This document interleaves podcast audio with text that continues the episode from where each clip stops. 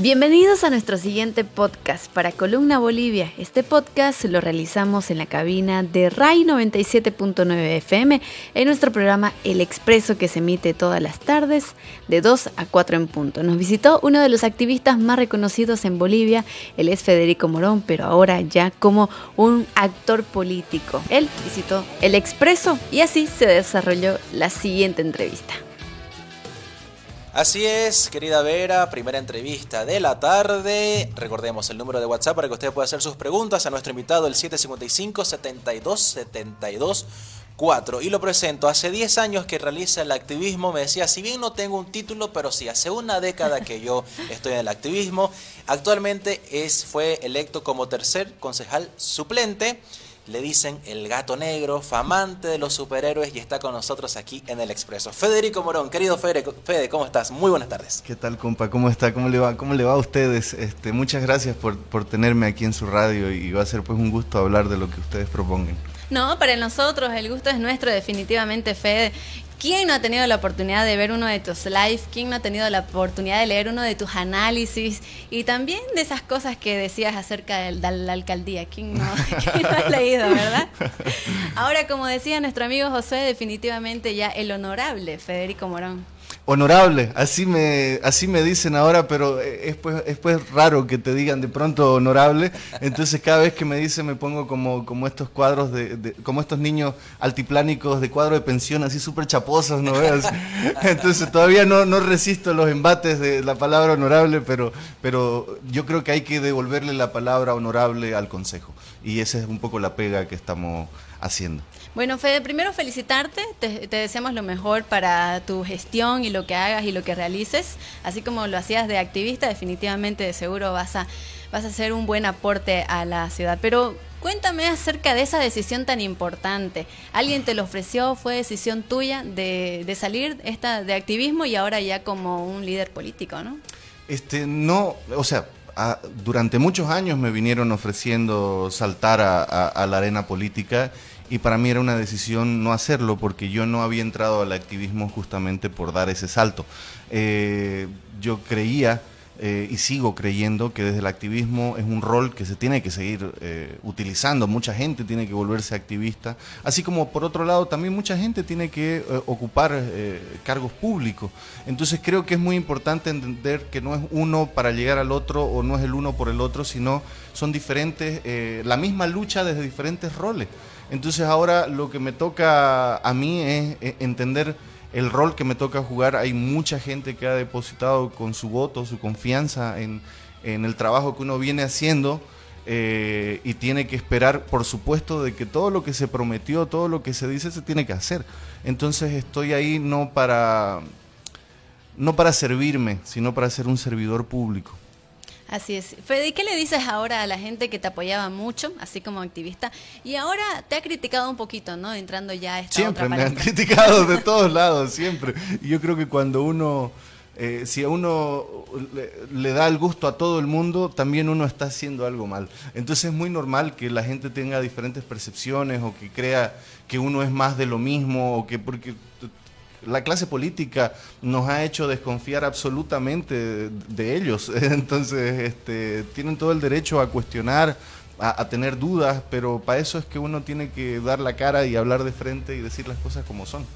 Recuerdo eh, dentro de, todo el movimiento que, realizaba Fede, con diferentes temáticas que pasaban en la alcaldía. Recuerdo una de ellas eh, que Fede fue muy crítico con el tema del BTR. ¿No? Sí, sí, sí. Bastante, y creo que hasta ahora seguramente debe, debe seguir teniendo el seguimiento. Ahora, como autoridad, Fede Morón, como concejal, ¿qué va a hacer por el tema del BTR? Este, es maravilloso, la respuesta es maravillosa porque tiene que ver justamente con eh, los objetivos que tengo eh, como concejal. Em, como bien decía, junto a muchos ciudadanos nos opusimos al BTR o BRT, que es lo mismo, por si acaso mucha gente cree que, está, está, bien dicho de ambas maneras. Este, nos opusimos absolutamente, primero por el arbolado urbano que hay en el primer anillo, junto con el colectivo Árbol, junto con eh, otras plataformas igual que estaban cuidando ese espacio. Al mismo tiempo nos tocó hacer vigilias para que no comience la construcción fuimos eh, aproximadamente 20 ciudadanos que nos hemos puesto delante de los camiones, de los camiones y de la maquinaria para que no avance, esperando que la gente del primer anillo y los vecinos vengan a sumarse y frenar esto, porque no habían estudios como hoy sabemos que eh, daban, eh, daban de que ese era un proyecto prioritario. O sea, realmente fue un tumbe de proporciones apocalípticas. Entonces, ahora dentro de mi rol tengo que hacerle pues seguimiento, pero con acceso a la información. Eh, yo soy concejal suplente, pero tengo las mismas competencias que un concejal. Soy un concejal más de la ciudad. Entonces, desde, desde la posibilidad de generar una auditoría al BRT y a una auditoría externa a toda la gestión, porque hay muchos proyectos que requieren ser fiscalizados hacia adelante y ahora hacia, eh, hacia atrás, perdón, con el BRT, pero ahora hacia adelante. Y con el BRT es súper prioritario porque... Eh, hay que tener, tomar decisiones ya. Lo escuché a Johnny Fernández diciendo de que quería trasladarlo al segundo anillo. No puede, no se puede trasladar al segundo anillo si la inversión y la plata nuestra está ya ahí invertida. Entonces hay que encontrar la manera correcta para que no se desperdicie esa plata y se encuentre aprovechando ahora sí la participación de muchos profesionales de la sociedad civil igual, para ver cuál es la mejor solución para ese botadero de plata, para el carrusel más caro del mundo. ¿Por qué el gato negro? Gato Negro es un apodo. Me llama mucho la atención. es un apodo que yo me puse en realidad de, muy niño, sí. Porque yo era asmático, era un chico muy introvertido, sigo siendo, aunque no, aunque soy, aunque no parezca. Aunque no parezca, soy el ermitaño menos exitoso del mundo.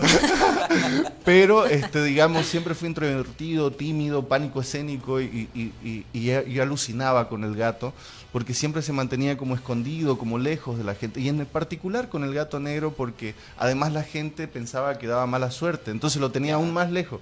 Y yo decía, y en mi alucine decía, el gato negro debe haber comenzado el rumor de que daba mala suerte para poder tener, estar más lejos y ver todo desde más arriba. Entonces me alucinó tanto que me lo tatué a los 15 años, de ahí comencé a trabajar en la universidad y tenía, hacía mis cosas y las firmaba como el gato negro. Entonces de ahí se volvió mi empresa y de ahí saqué mis libros. Eh, que se llaman Los Estados del Gato Negro, que son de humor político, humor en general. Entonces, y ahí aproveché para enmascararme. Era tanta mi timidez eh, que no podía salir en público. Yo me, tartamudeaba, me ponía súper mal. Eh, que usé la máscara para sentirme escondido de alguna manera y poder ser más fácil hablar con la gente. Entonces, de ahí viene todo el concepto, o eh, el, tema del gato negro. Buenísimo, me parece súper interesante, la verdad. Y Fede, ¿recuerdas cuál fue tu primer análisis de repente o primer golpe que diste ahí en las redes sociales? Este, sí, claro, lo recuerdo muy bien porque fue toda una decisión. Las redes sociales ahora son, eh, son como, como muy normalizado que todo el mundo tenga, pero en su momento realmente estaba comenzando con fuerza. Entonces todavía no entendíamos qué, grandes cosas se podía hacer con las redes sociales, porque no es más que una herramienta, uno la puede usar para como un destornillador, o para apuñalar a alguien, o para construir algo. Entonces, este, es como que en el camino nos, nos íbamos dando cuenta que para los activistas era la solución, digamos, porque los medios eh, lo siguen haciendo, digamos, pero en general era mucho más fuerte porque no teníamos otro lugar donde salir. Entonces este, se nos abrió una posibilidad muy grande con las redes sociales. Y recuerdo que yo primero hice mucho humor, sigo haciendo humor, este, y eso me atrajo mucha gente que llegaba por el humor y por el humor político y demás, eh, les daba palo a todito.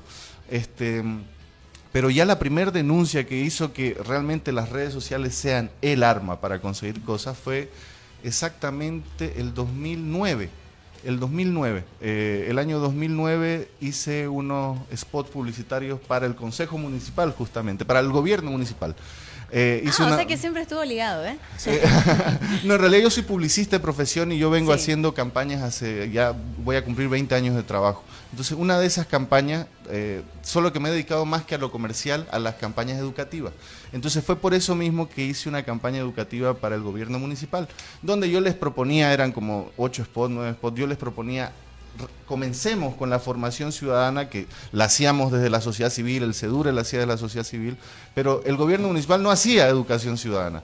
Entonces le, pusimos mucho esfuerzo y finalmente hasta el día de hoy han pasado cuántos años, del 2009 al 2021, ¿cuántos son? No quiero cometer una linerada. una 12. 12. 12 años han pasado y nunca se difundieron. O sea, se pagó todo, la producción era un spot alucinante, pero nunca les dio la gana de difundir porque eso implicaba generar una campaña. O sea, no era beneficioso para la coima, digamos, en mi campaña. Y nunca se difundió. Entonces, ahora que me haces recuerdo, va a ser de las primeras cosas que voy a, voy a lograr que se vuelva a difundir, porque siguen vigentes los temas. Pero ahí te respondo a la pregunta, ahí fue cuando, ante la no difusión de este material, yo decidí publicarlo en las redes sociales. Eso me hubiera costado a mí una denuncia, una demanda, porque una persona que produce el spot no es el dueño del spot, es la, quien lo paga. En este caso el municipio, en este caso toda la ciudadanía. Y yo decía, ¿cómo voy a hacer un trabajo para que lo guarden en un cajón y la persona que los paga, que son los ciudadanos, no tengan acceso a esta educación? Entonces yo lo tiré y lo difundí, eh, con amenazas de, de demandas y demás cosas, pero dije, para eso son las redes, pues, ¿no? Que la gente se dé cuenta de que esta es la plata de ellos, ¿cómo no la voy a compartir? Y de ahí me di cuenta el poder, porque no me demandaron ni nada, porque obviamente quedaron muy expuestos. Y ahí dije, ah, no, aquí está el tiro. Entonces, hacer incidencia en políticas públicas desde las redes sociales como activista fue apuntar de cómo logramos más cada vez.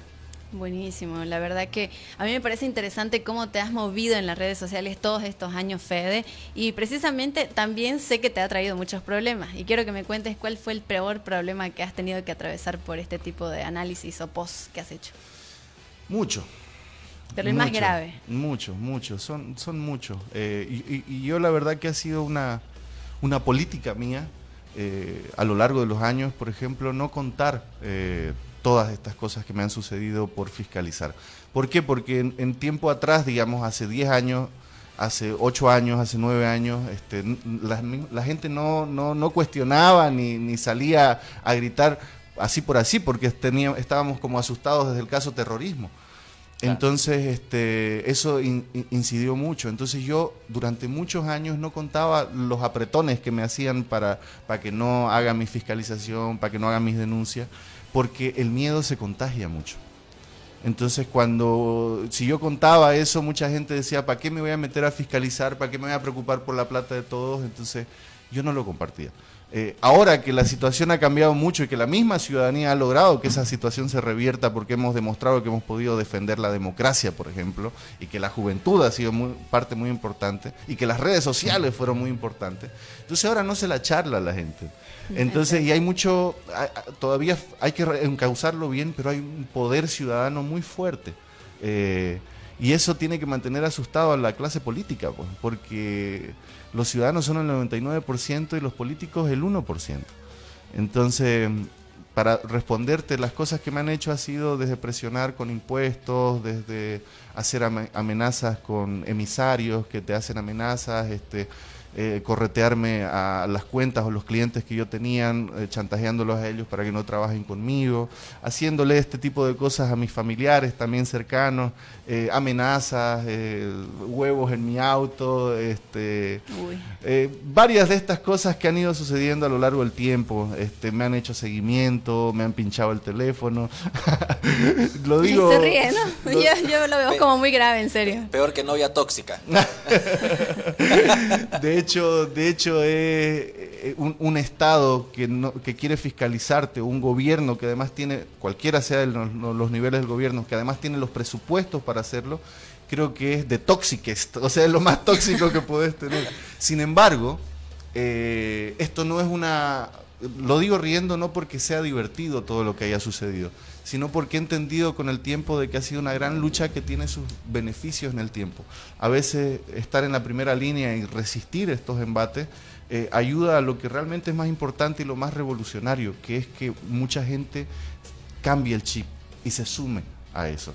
Y, ha sucedido a nivel nacional, a nivel urbano, a nivel... Ha sucedido. Entonces yo no puedo estar más feliz porque si me pasa algo, brinca otro y ahora brincan todos. No porque sea yo, sino porque eh, no hay miedo nos robaron tanto estos tipos que inclusive nos han robado el miedo.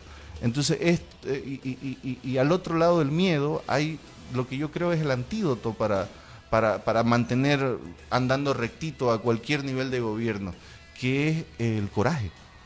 El coraje y además el coraje, que es contagioso igual, pero además el sentido, además la unidad. O sea, tenemos que trabajar de manera unida para lograr objetivos en común. Así que por ahí va. Bueno, el pasado 31 de marzo, le comento Vera, tanto Fede como muchos, muchas autoridades electas en el departamento se fueron hasta la Feria Exposición para recibir la acreditación que le certifica como autoridades electas.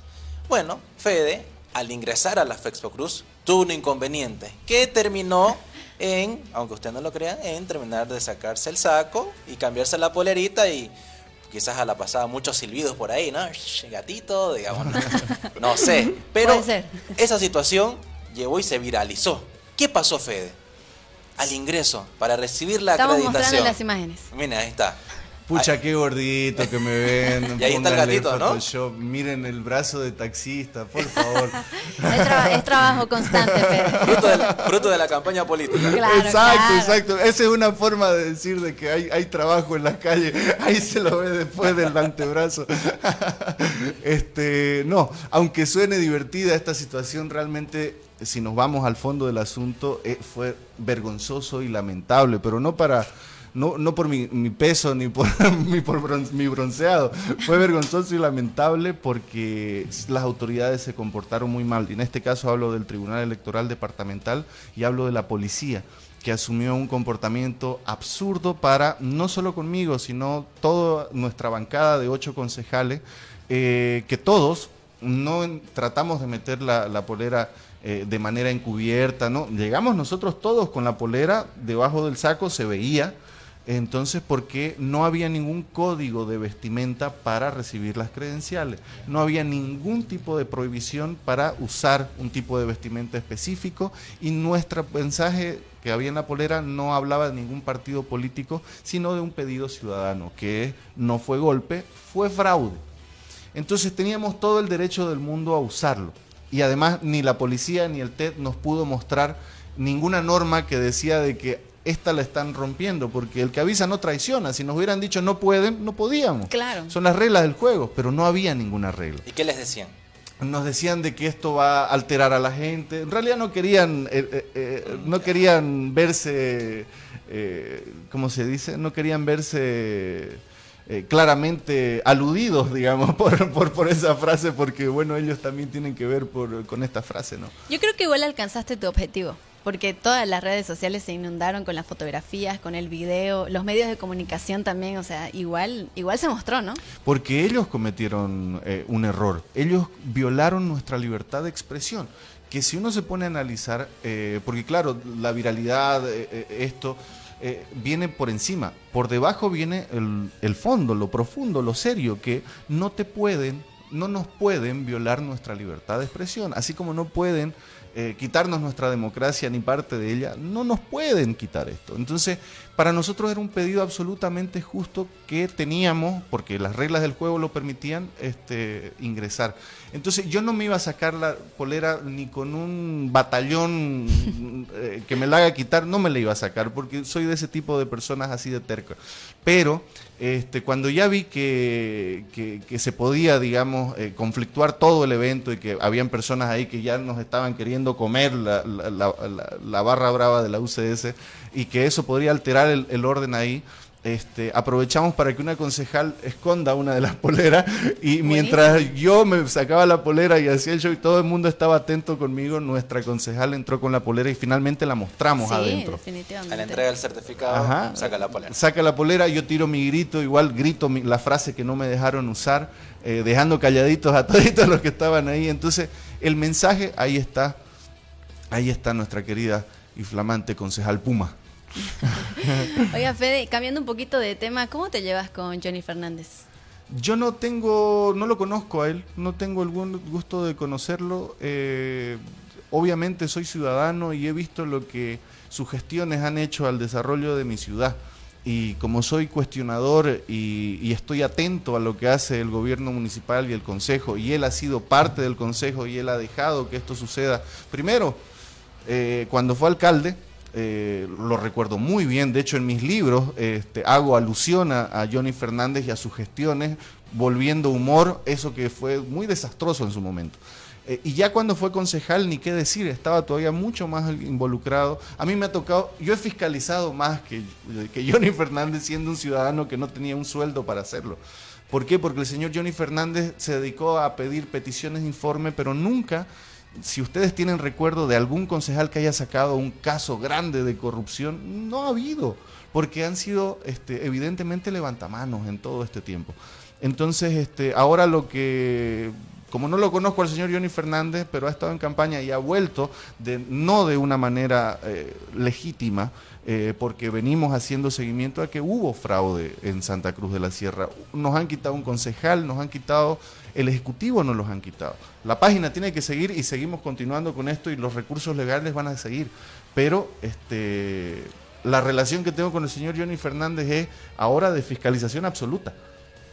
Absoluta entonces el señor Johnny Fernández este, tiene que hacer las cosas muy bien porque no solamente hay un concejal, hay una bancada que está bajo el charque. Y el tema de que no le preocupe la gobernabilidad, porque si él tiene proyectos que le va a servir a la ciudadanía, que realmente vamos a chequear si hay sobreprecios, si no hay mano negra, si no, si está todo correcto, van a avanzar. Pero si no, no es. Entonces tiene que caminar eh, eh, por cáscaras de huevo el señor. Porque ahí va a estar el gato. Oye, cambiando el tema, lo que estábamos comentando extra micrófonos por ahí, sabemos de que Fede es fanático de los superhéroes. ¿Cuál es tu superhéroe favorito, Fede? Eh, Iron Man. Y, Batman y el Guasón, que los considero uno solo. ¿El Guasón? Batman y el Guasón. ¿Por qué uno solo? Porque, o sea, recuerdo que una, que una, que una, que una, en la, en la agencia, en el, en el laboratorio creativo que yo tenía, que es Lambada, se llamaba Lambada, este, tenía una chica que conocía mi trabajo y entró a, trabajar con nosotros. Y en un momento, después de trabajar mucho, me decía, este, yo siempre te veía como Batman, me decía, porque seguía mi activismo y todo, siempre te veía como Batman, como que está... Pero ahora que te conozco, tenés muchas, algunas cosas del guasón, me dice, ¿no? Eso no se preocupa, Fede. Este, no, porque, porque la vida es eso, el equilibrio. Si uno se da cuenta, eh, no existen personas malas o personas buenas, existen decisiones buenas, decisiones malas, pero además en, Batman y el Guasón está la teoría del caos y el orden. Entonces, si vos agarras el concepto del caos del Guasón, por ejemplo, de pronto solamente se, utilizando el caos o utilizando eh, esta forma maquiavélica de ver la, cómo, cómo, cómo lograr incidencia en políticas públicas, tenías que hacer cosas diferentes para lograr la atención de la gente. Entonces vos tenés que pensar desde, desde muchos lugares y no significa que seas una mala persona. No sé si me dejo entender. Obviamente en el mundo de la ficción el Guasón y Batman son antagonistas. Pero yo le planteaba a mi amiga eh, y le decía, es que vos sos de esas personas que creen que Batman y el Guasón son dos personas distintas. Y es porque es todo un proceso psicológico entender el mundo de atrás de Batman y Batman y el Guasón podrían ser uno solo, por ejemplo. Sí, a mí me llama mucho la atención, como estábamos hablando, ¿no? El tema de cómo mezclan los superhéroes, el tema de la, de la incidencia política, económica y también eh, cómo refleja la sociedad que de repente serán distintas maneras, pero es muy similar, ¿no? Sí, pues porque los cómics que vienen hace muchísimo tiempo han sido de alguna manera una, una perspectiva de, mirada a la, a, la, a la, sociedad. A veces mucho de lo que no se podía decir en los medios se los decía a través de los cómics. Muchos temas que eran tabú para los medios se los podían hablar en los cómics. Por ejemplo, eh, eh, Iron Man, que es uno de los superhéroes, por ejemplo, es el, el primer superhéroe eh, que eh, los escritores les atribuyen, digamos, que por ejemplo era alcohólico.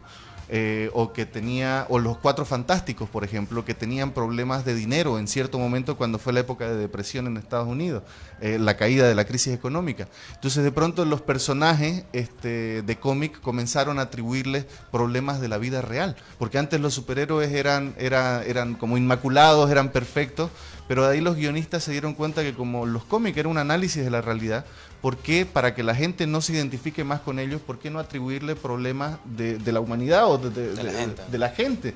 Entonces, y eso en el tiempo, ni qué decir, ve de vendetta, o sea, ya hay otros cómics que son pues eh, rebeldes hasta la pared del frente, ¿no? Y, pero yo, yo, y para cerrar este tema, porque creo que, es súper importante, le hicieron una pregunta sobre superhéroes a, a Roberto Gómez Bolaño el chavo. Eh, y el chapulín. Y le preguntan algo muy parecido a esto que me preguntas. Y le dicen, este, le preguntan sobre los superhéroes. Y el tipo dice, creo que hay una mala concepción acerca de, de los superhéroes, dice él. Porque, por ejemplo, Batman o Superman, eh, ellos no tienen miedo. Porque, porque tiene, uno tiene poderes eh, ilimitados, eh, nada lo va a dañar, entonces claro que actúa sin miedo. El otro tiene todo el armamento o la billetera de su papá para comprar todo ese armamento. Obvio que no tiene miedo.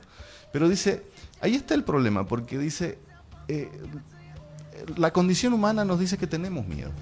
y el verdadero superhéroe es el que no es el que no tiene miedo, sino el que tiene muchos miedos o diferentes miedos, pero decide batallar contra ellos para ganarlo.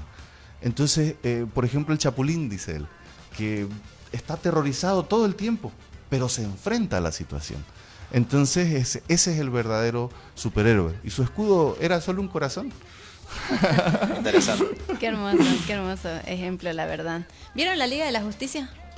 Sí, la última, el, último corte. Sí, el último. No, todavía no.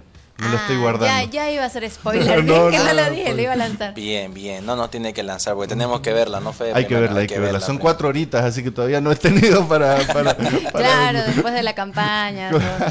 Dura más la película de la que duermo en las noches. no alcanzaría. no alcanza.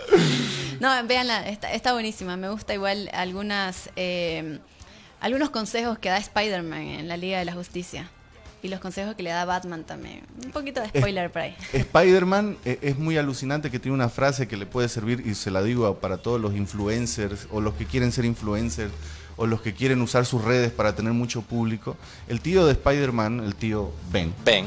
Ben. Eh, el tío Ben, eh, justamente antes de, morir, le dice una frase muy importante que tiene que ver con con un gran poder viene una gran responsabilidad. Entonces a veces hay muchos influencers que están buscando la popularidad en las redes, la viralidad y todo para tener la mayor cantidad de seguidores y está perfecto, me parece genial porque ahí aflora la creatividad y todo. Pero cuando ya tengan mucha gente, hay gente que tiene 500 mil, un millón, dos millones, tienen que darse cuenta de que también es gran momento para darse cuenta que eso incluye una responsabilidad.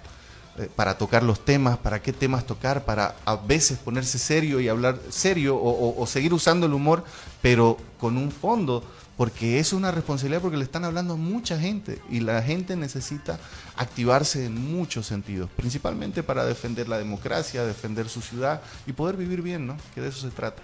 Buenísimo, me gustó, me gustó el final, la verdad. Muchas gracias Fede por visitarnos al Expreso, que no sea la primera vez no va a ser. otras oportunidades también. No va a ser, sí, sí. Ahora que comienza el, Asumimos nosotros, o sea, nos posesionan el 3 de mayo. Entonces de aquí va a venir eh, peleas graves porque ya nos están queriendo quitar la presidencia del Consejo cuando la norma dice otra cosa. O sea que la gente atenta a, a, lo que suceda en su Consejo. No podemos estar desconectados y acordarnos del Consejo, de la alcaldía, cada vez que hay elección. De hecho, nos, intentaron robar la democracia por acordarnos cada cinco años del presidente. No, tenemos que fiscalizar todos los días y entre todos. Entonces así es más difícil que nos las charlen y nos tumben. Entonces, este, ahora que ya nos posesionan, cuando quieran me paso para contarles, ojalá cuando ya podamos lograr la, auditoría externa. Y cuando ya la veamos la Liga de la Justicia. ¿Verdad? para, que no sea un spoiler, claro. Por favor, agéndense ahí. Gracias, Fede, de verdad, por visitarnos. Eh, como te digo, las puertas del Expreso van a estar abiertas para ti. Que tu labor sea buena. Muchas gracias, muchas gracias. Va, la vida y mi labor va a ser como el cacho. Se anota lo que se ve.